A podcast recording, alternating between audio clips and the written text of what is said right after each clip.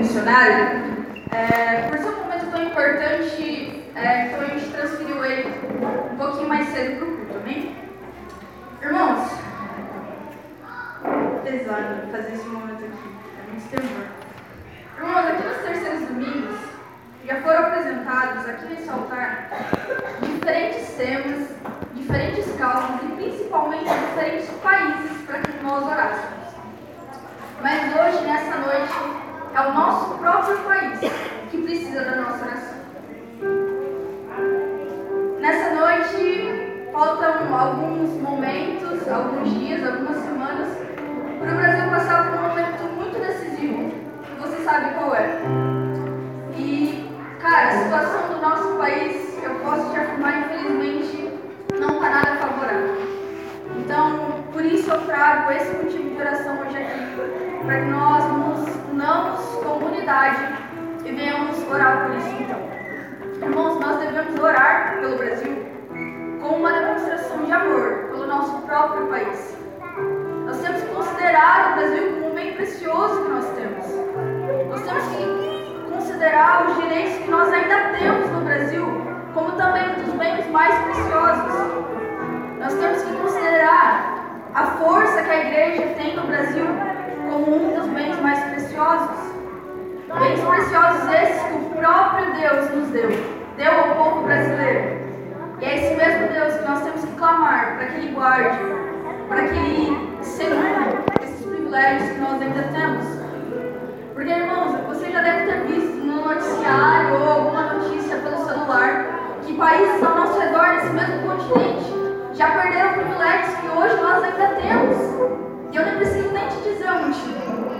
sabe é. Então, irmãos, nosso país precisa da nossa oração.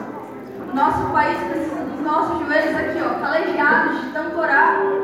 Irmão, jejum e ore pelo nosso país. Não é, não é só um movimento, não é só, só um voto. Você sabe disso. Tem muito mais coisa em jogo. E não está tudo bem com o nosso país. E eu digo isso já voltando para a palavra. No livro de Ezequiel, cita que um dos grandes problemas de uma nação era que a nação estava caída, mas ainda assim havia profetas que só profetizavam apenas vida. Mas a nação estava caída. E eles estavam dizendo: está tudo bem, vamos prosseguir. Está tudo bem, vamos prosseguir. E a nação caída. Irmãos, você sabe que para tudo tem um tempo debaixo dos céus tempo de plantar e tempo de colher. E também tempo de ser exaltado e de se humilhar diante do Senhor. Então, voltando para a nossa realidade, está havendo um tempo aqui. Não é um tempo de dizer que está tudo bem. É o tempo de nós nos humilharmos diante do Senhor, colocarmos os nossos joelhos no, no chão, para que então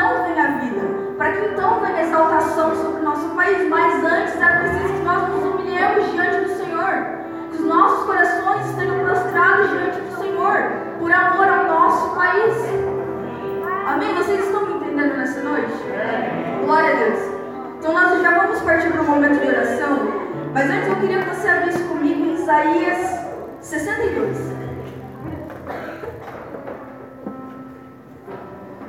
Isaías 62.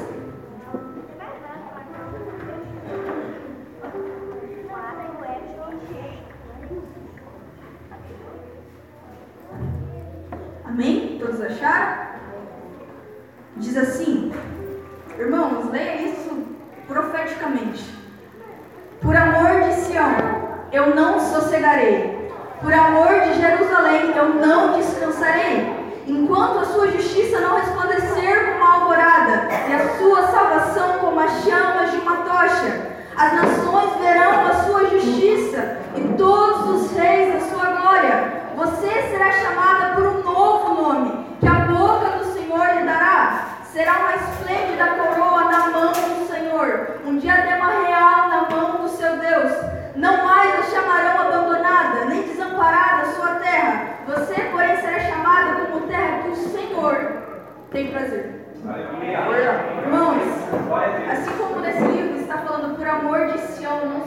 eu não descansarei, eu não me tranquilizarei.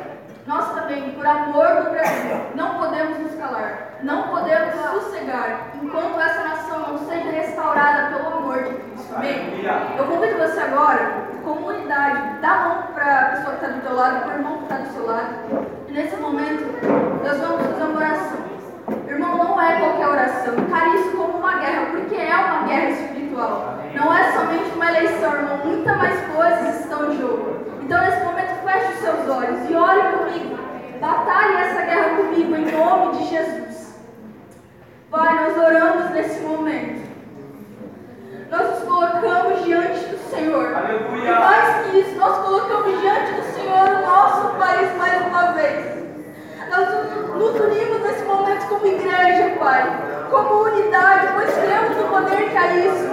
dentro do poder que há na igreja e por isso nós clamamos, Pai, volta.